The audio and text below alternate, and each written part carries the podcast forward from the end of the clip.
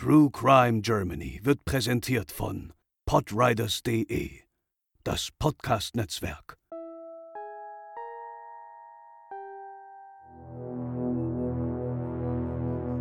Der Albtraum jeder Eltern, das eigene Kind verschwindet. Nur mehrere hundert Meter von ihnen selbst entfernt. Die Hoffnung ist groß, dass es einfach nur ausgebüxt ist. Doch jeder Tag lässt die Hoffnung weiter schwinden.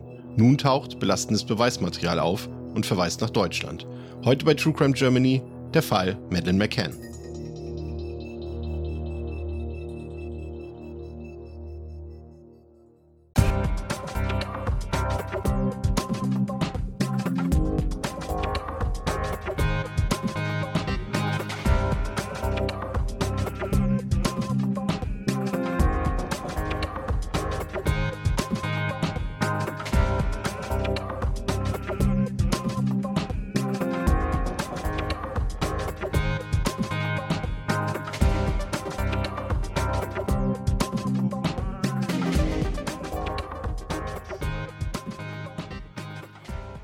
Hallo und herzlich willkommen zur 103. Episode von True Crime Germany. Schön, dass ihr wieder dabei seid. Ich bin der Chris und bei mir sind heute Lena. Moin. Und André. Hallo. Und heute geht es bei uns um einen Fall, von dem wohl ja alle von euch schon mal gehört haben und äh, vielleicht auch oder zumindest zwischenzeitlich mal mitgefiebert haben. Ja, geboren in Leicester in England im Jahr 2003, verschwand das Mädchen 2007 im portugiesischen Praia da Luz einfach spurlos. Und die Rede ist, das könnt ihr euch schon denken, Madeleine McCann. Manche von euch werden sich jetzt fragen, äh, warum wir uns von True Crime Germany ausgerechnet mit diesem Fall beschäftigen, wo es doch primär um die britischen und portugiesischen Behörden geht, die damit direkt in Verbindung stehen und wir ja eigentlich nur deutsche Fälle hier besprechen. Das Skurrile an dem Verschwinden von Madeleine McCann ist, dass er über die letzten 16 Jahre hinweg immer wieder mit neuen Informationen sowie mit neuen Tatverdächtigen und Gerüchten zum Verschwinden von Maddie befeuert wurde. Sogar ihre Eltern standen ja zwischenzeitlich unter Verdacht, das habt ihr wahrscheinlich mitbekommen.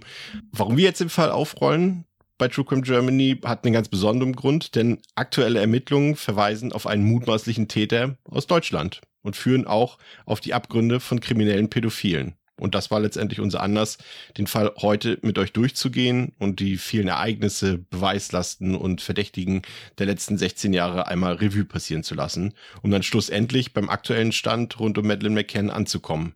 Also starten wir mal am Anfang, Nena, dem 3. Mai 2007, den Tag, an dem Maddie letztlich verschwand. Ja, die Ferienanlage Ocean Club in Praia da Luz, einem kleinen Ferienort direkt an der Küste der westlichen Algarve. Hier war die Familie McCann mit Mutter Kate, Vater Gerald, ihrer Tochter Madeline und den zweijährigen Zwillingen Sean und Amelie im Urlaub. Das Ärztepaar bewohnte Apartment 5a. Zusammen mit drei befreundeten Pärchen, mit denen sie die Urlaubsreise auch gemeinsam antraten, gingen Kate und Gerald am Abend des 3. Mai auf dem Grundstück der Ferienanlage im Restaurant essen. Die Kinder waren eh schon längst in ihren Betten verschwunden und schliefen, also sollten sie gar nicht mitbekommen, wie die Eltern mal ein paar Stunden weg waren. Und außerdem würde laut Aussagen der McCanns regelmäßig einer oder eine aus der Gruppe losgeschickt, um nach dem Rechten zu sehen, und ein Pärchen hätte sogar ein Babyfon dabei. Gegen 22 Uhr soll Kate McCann das Verschwinden von Maddie bemerkt haben und auch ein Apartmentfenster, das vorher natürlich geschlossen war, sei nun laut ihrer Aussage offen gewesen. Umgehend informierte sie die portugiesische Polizei. Diese soll, nach Angaben des Polizeidirektors, circa 30 Minuten nach Eingang der Vermisstenmeldung mit der Suche begonnen haben. Auch die spanischen Behörden sollen sofort alarmiert worden sein, an den Grenzübergängen und den Flughäfen nach dem kleinen Mädchen Ausschau zu halten. Vom 3. bis 7. Mai 2007 durchsuchten hunderte Beamtinnen und Beamte, die Feuerwehr und Freiwillige, die Ocean Club Ferienanlage und die nähere Umgebung. Die Pärchen, die am Abend mit den McCanns zusammen im Restaurant aßen, wurden so schnell wie möglich nach ihren Erlebnissen des Abends befragt. Jane Tanner, eine Freundin der Familie, sagte gegenüber der Polizei aus, dass sie am Tag des Verschwindens gegen 21.30 Uhr einen Mann gesehen habe, der vom Apartment 5a kommend ein in Decken gehülltes Bündel in den Armen hielt und davon eilte. Später fügte sie hinzu, in dem Bündel ein Kleinkind in einem rosafarbenen Pyjama erkannt zu haben. Den verdächtigen Mann schätzte sie auf etwa 35 bis 40 Jahre alt, hellhäutig, etwa 1,70 groß, mit vorne kurzen und im Nacken langen Haaren. Er soll eine dunkle Jacke, dunkle Schuhe und eine beigefarbene Hose getragen haben. Ermittlungen in diese Richtung ergaben, dass es sich bei dem Mann um einen anderen Touristen der Ferienanlage handelte, der sein Kind ins Apartment trug. Das ebenfalls am Abend anwesende Ehepaar Smith machte gegenüber der portugiesischen Polizei ebenfalls eine Aussage. Sie hatten einen Mann beobachtet, der gegen 22 Uhr ein Kind Richtung Strand getragen haben soll. Ein Jahr später ergänzte Martin Smith allerdings, dass es sich bei dem Mann um Jared McCann selbst handeln könnte, dem sie dort begegneten. Phantombilder auf Basis seiner Personenbeschreibung wurden erst Jahre später, genauer gesagt 2013, veröffentlicht. Ein Mitarbeiter des Restaurants, in dem die Paare essen waren, gab der Polizei den Hinweis, dass, anders als angegeben, keiner der Anwesenden alle halbe Stunde nach den gemeinsamen Kindern sah. Schnell kamen erste Vermutungen der Ermittelnden auf, dass das Mädchen entführt worden sein könnte. Nicht ausgeschlossen war eine Beteiligung internationaler pädophilen Ringe, die Kinder zur Adoption über die Grenze schmuggelten und in andere Länder verkauften. Daher auch die schnelle Einbeziehung der spanischen Behörden und deren Grenzsicherheit. Ja, bereits am nächsten Tag, also dem 4. Mai 2007, starteten die McCanns eine Suchaktion auf internationalem Level. Im britischen Fernsehen baten sie den Täter darum, ihre Tochter freizulassen. Die Bevölkerung riefen sie dazu auf, die Familie bei der Suche nach Maddie zu unterstützen. Durch eine groß angelegte Medienkampagne der McCanns wurden später sogar Prominente wie David Beckham oder Cristiano Ronaldo auf den Hilferuf aufmerksam und teilten diesen dann. Die Website findmadeline.com wurde von Jared McCann ins Leben gerufen, um alle Hinweise zu sammeln und der Öffentlichkeit zugänglich zu machen. Ein erster Verdächtiger wurde in Untersuchungshaft genommen. Robert Murrett, das ist ein Immobilienmakler gewesen aus England, 33 Jahre alt und auch selbst Vater einer vierjährigen Tochter. Er war auf dem Gelände des Ferienortes. Die Presse betitelte ihn No All Bob, da er sich die ganze Zeit in der Nähe der McCanns aufhielt, behauptete fließend Portugiesisch zu sprechen und dementsprechend vermitteln zu können. Und generell konnte er der Presse alle möglichen Infos und Details zu Maddys Verschwinden geben. Er machte sich mit seinem gesamten Verhalten ja mehr als verdächtig, betonte, wie seine eigene Tochter Maddie so sehr ähneln würde, wie bestürzt er war, dass sie verschwunden sei. Er tat für die Anwesenden so, als, ja, als wäre er wichtig, ohne aber eine bestimmte Rolle zu bekleiden. Das brachte ihn für eine Nacht in Untersuchungshaft, allerdings war er danach auch wieder auf freiem Fuß. Er war zwar verdächtig, festhalten konnten ihn die portugiesischen Behörden jedoch nicht. Am 11. Mai stellte die portugiesische Polizei von Portimao ihre Suche ein. Doch aus der Bevölkerung kam weiterhin ein unermesslicher Support. Millionenbeträge für Hinweise zur Entführung von Geschäftsleuten, die ebenfalls von Prominenten gestützt wurden, gelbe Fußballbinden, Fotografien des Mädchens wurden aufgehängt, in Shops, Cafés und öffentlichen Räumen. Alle wollten Maddie finden und alle gingen davon aus, dass sie entführt wurde. Ihr könnt euch vorstellen, dass in Windeseile tausende Hinweise von Maddie eingingen. Jeder hatte irgendwie irgendwo ein blondes Mädchen ihren Alters gesehen. Und viele gingen sogar noch weiter und wurden deutlich ekelhafter. Denn viele sammelten Spenden für die Suche, doch behielten das Geld einfach für sich. Ihren Eltern Kate und Gerald wurde angeboten, gegen eine sehr hohe Geldsumme Hinweise zu erhalten, die auf den Verbleib von Maddie hinweisen. Als nächsten Schritt entschieden sich die Eltern, durch Europa und Marokko zu reisen, um dort die Bevölkerung um Hinweise zu bitten. Unter anderem baten sie um die Freigabe von Urlaubsfotos rund um die Urlaubsanlage Praia da Luz, um möglicherweise Verdächtige zu identifizieren. Italien, Niederlande, Spanien und auch Deutschland wurden zum Ziel der Eltern. In Berlin gaben Kate und Gerald eine Pressekonferenz, nachdem sie bereits in Italien Papst Benedikt XVI. in Rom besucht hatten, um sich und eine Fotografie von Maddie segnen zu lassen. Viele kritisierten damals die öffentliche Tour der Eltern, unter anderem Christian Pfeiffer, deutscher Kriminologe und damals noch Direktor des Kriminologischen Forschungsinstituts Niedersachsen mit Sitz in Hannover. Zitat Ich halte die Aktion für kontraproduktiv. Die Polizei wird jetzt überschwemmt mit Hinweisen, die nicht weiterführen, weil aufgrund des allgemeinen Mitgefühls viele Leute einfach gerne helfen wollen und sich eventuell an Dinge erinnern, die so nicht stattgefunden haben. In der Regel sind nur Aussagen, die innerhalb einer Woche gemacht werden, wirklich brauchbar. Jeder, der wirklich helfen konnte, hat es inzwischen längst getan. Zitat Ende. Auch den Punkt der Adoption griff er damals auf. So könnte es für potenzielle Adoptiveltern eine große Gefahr sein, dass das Kind so prominent in der Öffentlichkeit gezeigt wird, sodass sie, was zwar unwahrscheinlich, aber nicht ausgeschlossen ist, das Kind aussetzen oder einsperren, damit es niemand sieht.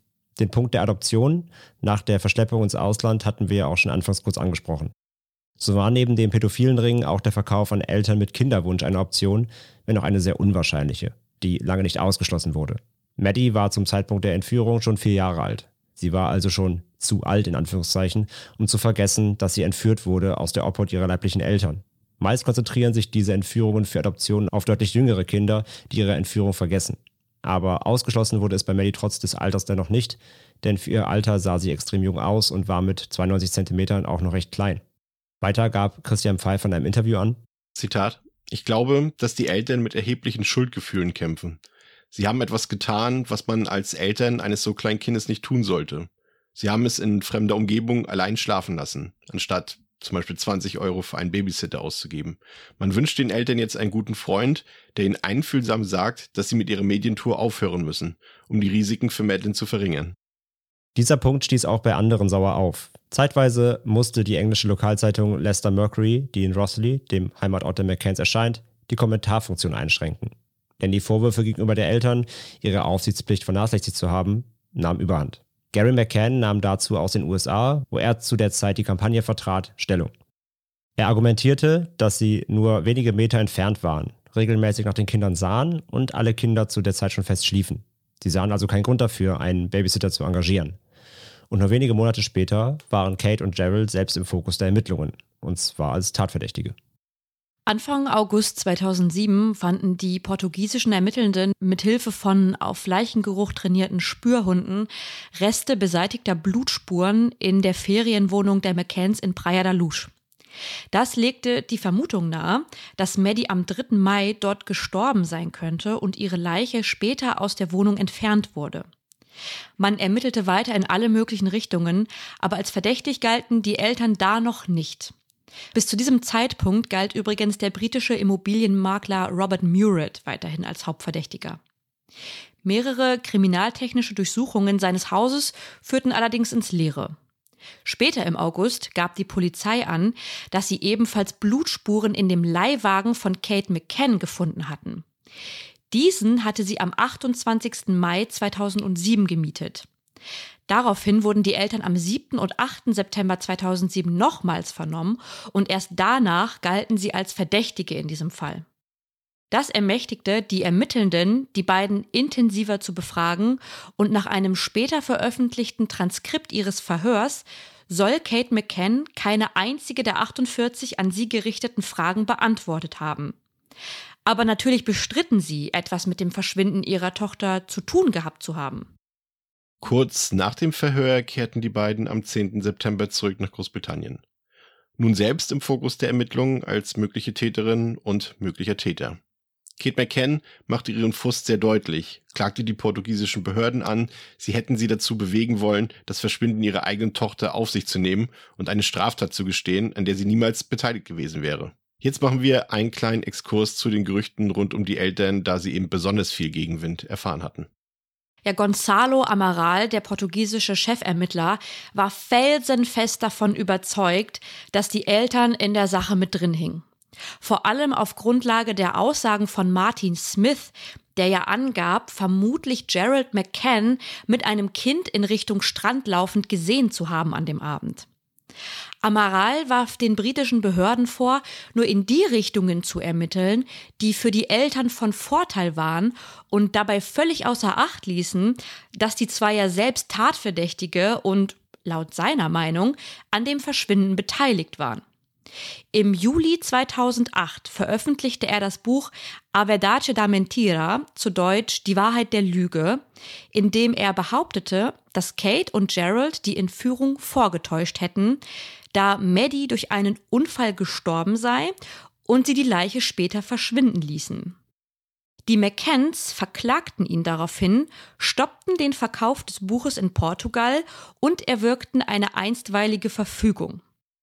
2009 und 2015 verboten zwei portugiesische Gerichtsinstanzen dem ehemaligen Polizeichef Amaral den Verkauf seines Buches in Portugal und sprachen den McCanns eine Entschädigung zu. 2010 und 2016 hoben zwei Appellationsgerichte diese Verbote wieder auf, weil sie Amarals Thesen als von der Meinungsfreiheit gedeckt ansahen. Die McCanns hielten an der Verleumdungsklage fest und betonten, es gehe ihnen dabei um die weitere Finanzierung der Suche.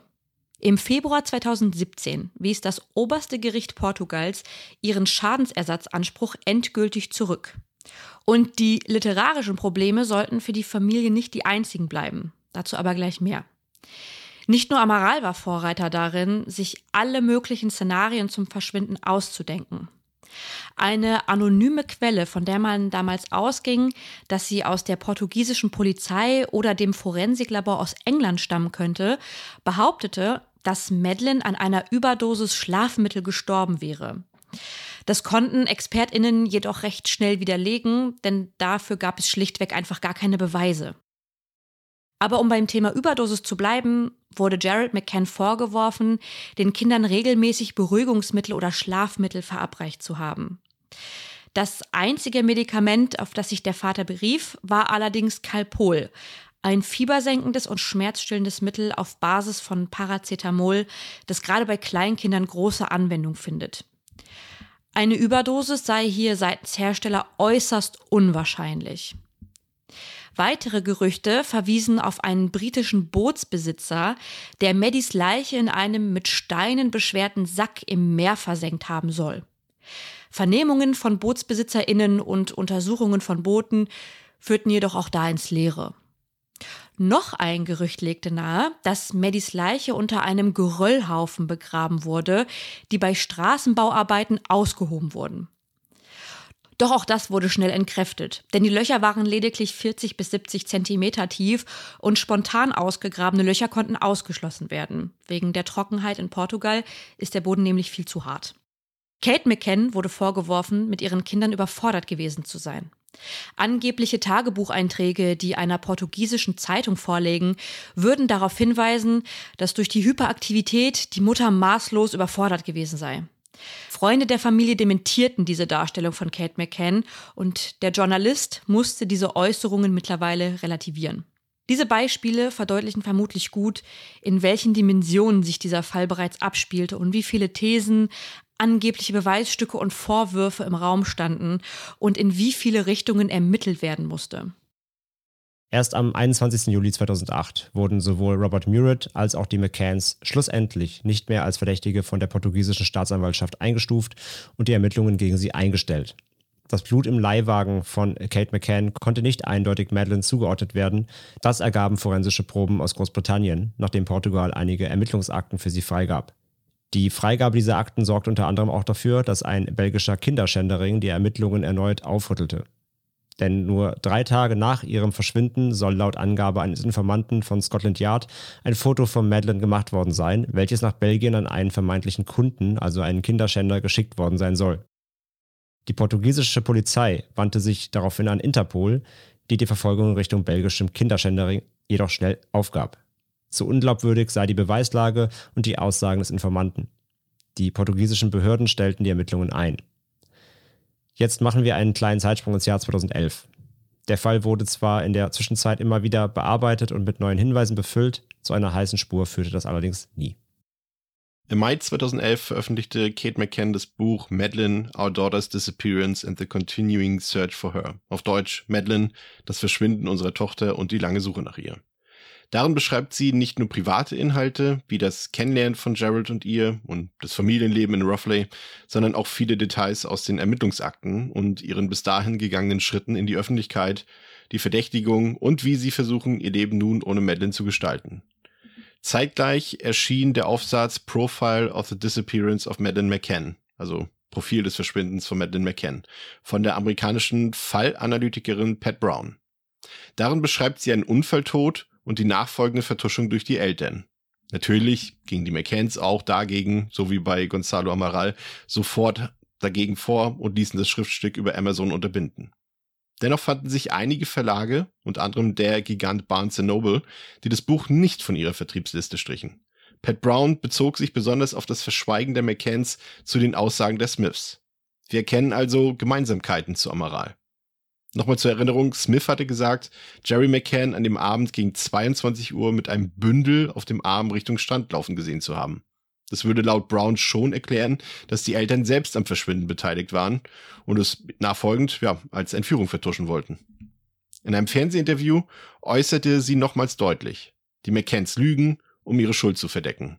Dabei zeigte sie andere Beispiele von Eltern, die ihre Kinder vernachlässigten oder gar missbrauchten, die Leichen im Anschluss beseitigten und es nach außen wie eine Entführung aussehen ließen.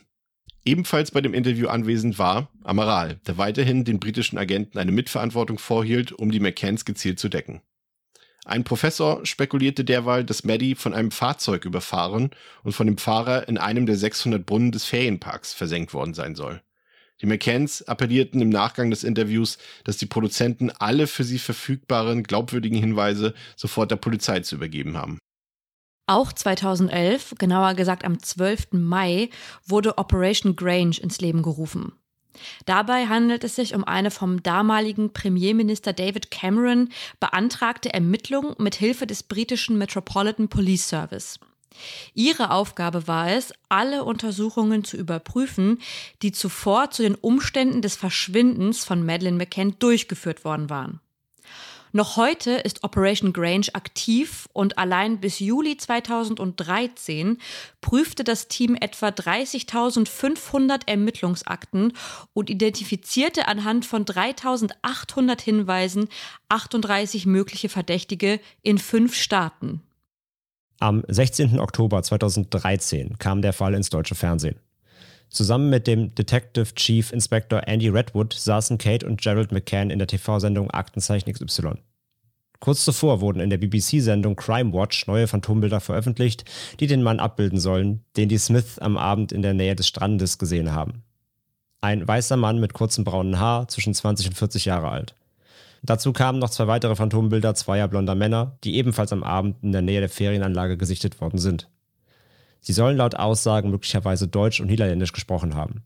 7,26 Millionen Zuschauerinnen und Zuschauer schalteten die Sendung an diesem Abend ein. Die Telefone klingelten schon vor Beginn der Sendung und blieben den Abend über nicht still. Mehr als 500 Hinweise sind an diesem Abend eingegangen. Detective Redwood zeigte in der Sendung die Phantombilder der Männer, die sich nahe der Anlage aufgehalten haben und sich zudem äußerst verdächtig benommen haben sollen. Die McCanns wandten sich an die deutsche Bevölkerung, es gebe keine Beweise, dass Maddie tot sei und wer irgendwas wisse, soll sich bitte melden. Kritik kam erneut unter anderem von Christian Pfeiffer, der in einem Interview mit den Stuttgarter Nachrichten sagte, es ist kriminalistisch Unsinn zu hoffen, dass sechs Jahre nach der Tat auf der Basis von damaligen Zeugenaussagen heute Phantombilder erstellt werden können und dass diese zweifelhaften Bilder auch noch brauchbare Hinweise bringen könnten. Doch die TV-Auftritte kurbelten den Fall wieder an. Neben den 500 Hinweisen aus Deutschland kamen insgesamt über 1000 Hinweise aus Großbritannien und den Niederlanden.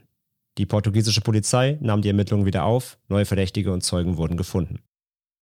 Ja, kurzzeitig war dann der als Maskenmann bekannte Martin N. Tatverdächtiger. Ihr erinnert euch, wir haben ja bereits eine Episode zu diesem Verbrecher zu Martin N. gemacht und haben euch auch in der letzten Update-Folge ähm, schon ein bisschen ähm, zu den Verbindungen zu dem Fall Madeleine McCann erzählt. Aber für diejenigen, die diese Episoden nicht gehört haben, nochmal ein kurzer Recap dazu. Martin N., geboren 1970 in Bremen, ist ein deutscher Serienmörder und vor allem als äh, pädophiler Krimineller bekannt. Insgesamt sind drei Morde und mehr als 40 Sexualdelikte an Kindern ihm nachgewiesen worden, beginnend mit seiner ersten Tat 1992. Dafür drang er sowohl in Schullandheime ein, aber auch in Privathäuser oder gar in Zeltlager. Er wurde am 27. Februar 2012 zu lebenslanger Haft mit besonderer Schwere der Schuld vom Landgericht Stade verurteilt. Während seiner Haft soll er ein paar Jahre später, 2019, zu einem Mithäftling Details zu Madeleine McCann geäußert haben, die wohl nur Täter hätten wissen können. Zur Zeit des Verschwindens soll er in der Nähe des Ferienressorts gearbeitet haben. Eine Beteiligung an der Entführung stritt er jedoch gegenüber der Polizei ab. Und diese gab auch kurze Zeit später bekannt, dass Martin N. nicht als neuer Tatverdächtiger weiterverfolgt wird.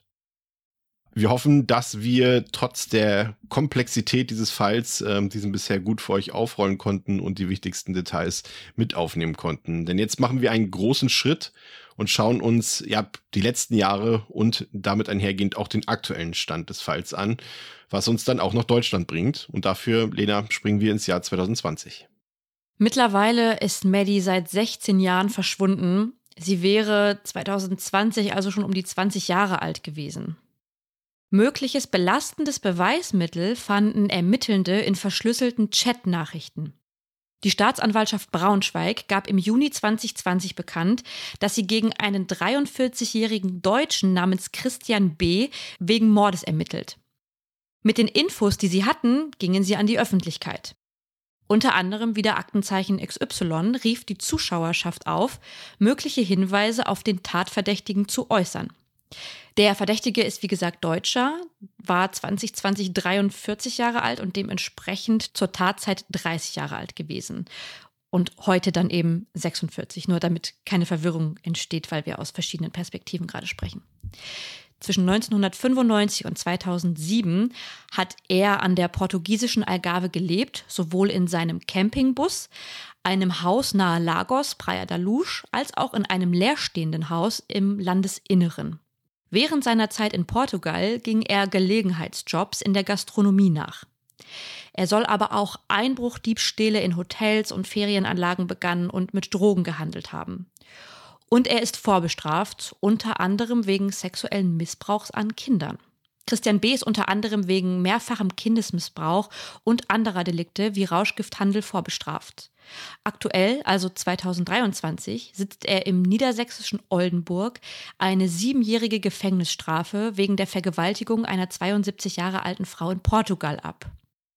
In der Zeit rund um Madeleines Verschwinden hielt sich B in der Region nahe der Ferienanlage auf und war vermutlich mit seinem Campingbus unterwegs. Neben diesem Bus fuhr er noch zwei weitere Fahrzeuge.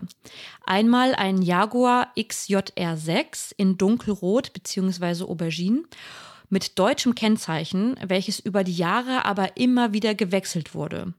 So fuhr er mal mit Münchner Kennzeichen und zuletzt mit Augsburger Kennzeichen. Dieses Auto wurde übrigens kurz nach Maddys Entführung umgemeldet.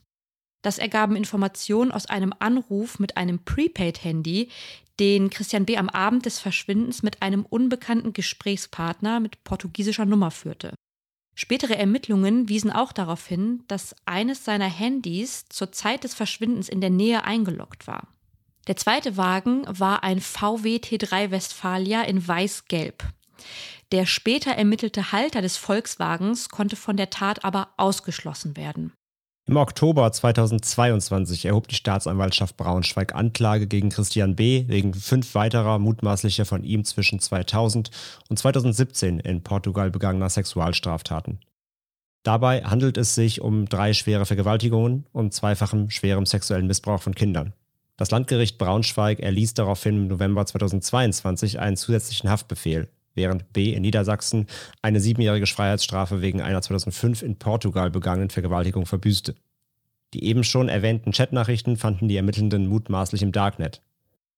Unter dem Pseudonym Wahnsinn der Holger soll er einem anderen Pädophilen geschrieben haben.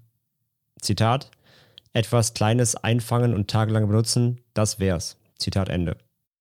In seinen Nachrichten finden sich auch die Buchstaben MM die möglicherweise ein verschlüsselter Hinweis auf Madeleine McCann sein könnten. Es gab jedoch bis jetzt keine weiteren Bezugnahmen auf den Darknet-Account und die mögliche Verbindung zu Christian B. als feste Beweismittel. Stattdessen trat ein Zeuge auf die Bildfläche. Helge B. Demgegenüber soll ein angetrunkener Christian B. auf einem Festival im Jahr 2008 erzählt haben, dass Madeleine McCann kaum geschrien haben soll. Daraufhin rief Helge B. bei der Maddie-Hotline bei Scotland Yard an und gab die Info weiter. Allerdings sollen sich erst 2017 Ermittelnde bei ihm gemeldet haben. Vielleicht auch, weil er sich in der Zwischenzeit versteckt hielt. Auch bezugnehmend auf die anderen Taten soll Helge gegen Christian ausgesagt haben und sogar belastendes Beweismaterial aus dem Haus seines Freundes in Portugal geklaut haben, während dieser bereits in Haft saß. Genauer gesagt Videokassetten. So soll sich Christian B. bei den Vergewaltigungen stets aufgenommen und das Material auch rumgezeigt haben. Wegen einer dieser Vergewaltigungen wurde Christian B. vom Landgericht Braunschweig 2019 zu sieben Jahren Haft verurteilt. Die Aussage von Helge und die DNA eines Haares konnten ihn damals überführen. Aber sein Anwalt Friedrich Fülscher geht jetzt dagegen vor. Denn Christian B. bestreitet die Tat und ließ Helge B. nun auch wegen Falschaussagen anzeigen. Ja, und dieser verstrickt sich immer wieder in andere Erzählungen. Mal habe er die Kassetten in seinem Camper versteckt, mal habe er sie in der damaligen Finca gelassen, die er bewohnt hatte. Im Januar diesen Jahres wurde er erneut vom Bundeskriminalamt vernommen. Mit dem Hinweis, dass er sich wegen uneidlicher Falschaussage selbst strafbar machte, brach er seine Vernehmung ab. Im Sommer diesen Jahres gab er bei der Bild-Zeitung dann wiederum ein Interview und brachte die Geschichte mit dem Camper wieder ins Spiel. Christian, ich hoffe, dass du nicht mit dieser Geschichte einfach so davonkommst. Wenn doch, dann wäre das sehr traurig. Das hat er als Zitat gesagt. Helge B. steht unweigerlich im Mittelpunkt. Doch wie glaubwürdig seine Aussagen sind, das kann letztendlich nur die Braunschweiger Staatsanwaltschaft am Ende wirklich beurteilen. Während er mit der Bild-Zeitung das Interview führte, regte sich in Portugal wieder etwas. Denn laut Aussagen von Christian B. soll der Stausee Arach sein Zitat kleines Paradies gewesen sein. Einschließlich der Chatnachrichten aus dem Darknet konnte man davon ausgehen, dass er nach Erfolg der Tat Maddie dorthin brachte und womöglich vergrub. Im Mai diesen Jahres starteten Ermittelnde daher eine dreitägige Spurensuche rund um die Talsperre und den See, entnahmen Bodenproben und hofften auf Kleidungsspuren, wie etwa den pinken Pyjama, den Maddie trug, als sie entführt wurde. Jedoch ist bisher von keinem Fund die Rede. Und kommen wir jetzt zum aktuellsten Stand. Der 46-jährige Christian B. sitzt aktuell in Haft. Am 16. Februar 2024 beginnt vor dem Landgericht in Braunschweig der erste Prozess gegen Christian B. Der Verdacht, die Entführung und Ermordung von Madeleine McCann. Neben Maddie werden auch fünf weitere in Klammern Straftaten gegen die sexuelle Selbstbestimmung verhandelt. Insgesamt sind bis Ende Juni 29 Verhandlungstermine angesetzt. Sein Anwalt Friedrich Fülscher hegt enorme Zweifel an dem Hauptbelastungszeugen Helge B. Zitat: Dieser Zeuge ist vollkommen unglaubwürdig. Zitat Ende. Und plädiert für Haftaufschub und eine Wiederaufnahme des Vergewaltigungsverfahrens für seinen Mandanten. Denn dieser bestreitet weiterhin, die Frau, die Helge B. auf dem Band gesehen haben soll, vergewaltigt zu haben. Helge B. jedoch verliert aktuell seine Glaubwürdigkeit. Nicht nur aufgrund von Fülschers Aussagen gegenüber den Medien, sondern auch, weil die vermeintlichen Videokassetten, die er geklaut hat, einfach verschwunden sind. Die Hinweise gegen Christian B. im Fall Madeleine McCann häufen sich derweil. Um das noch einmal zusammenzufassen, denn der Fall an sich ist, wie gesagt, super komplex. Da haben wir Zeugenaussagen unter anderem von Helge B., die vergangenen Sexualstraftaten, wegen denen Christian B. bereits im Gefängnis einsitzt, die direkte Nähe zum Ferienort in Portugal, das Telefongespräch mit einem Unbekannten kurz nach dem Verschwinden und das plötzliche Ummelden seines Jaguars XJR 6. Es bleibt abzuwarten, ob Helge B. erneut vor Gericht gegen seinen alten Freund aussagen wird oder ob er sich nun bedeckt hält. Wir schauen für euch auf jeden Fall weiterhin auf den Fall und informieren euch, wenn sich Neuigkeiten ergeben, die zur Aufklärung von Maddys Entführung beitragen. Ja, und das soll es für heute gewesen sein. Ihr könnt uns gerne ja mal in den Kommentaren schreiben, inwiefern und wie ihr diesen Fall verfolgt habt. Ihr werdet ihn ja sicherlich alle kennen und was ihr von dem Fall und den neuesten Entwicklungen haltet. Ansonsten hören wir uns an Heiligabend wieder mit unserer nächsten Episode. Das wird dann wieder eine kleine, äh, ja, wie sagt man, Roundup-Episode. Wir schnappen uns nochmal ein paar alte Fälle und schauen uns die aktuellen Entwicklungen an und ja, lassen damit das Jahr dann ausklingen. Das soll es für heute gewesen sein mit True Crime Germany, mit Lena, mit André und mit mir. Macht's gut, bis zum nächsten Mal. Tschüss. Ciao.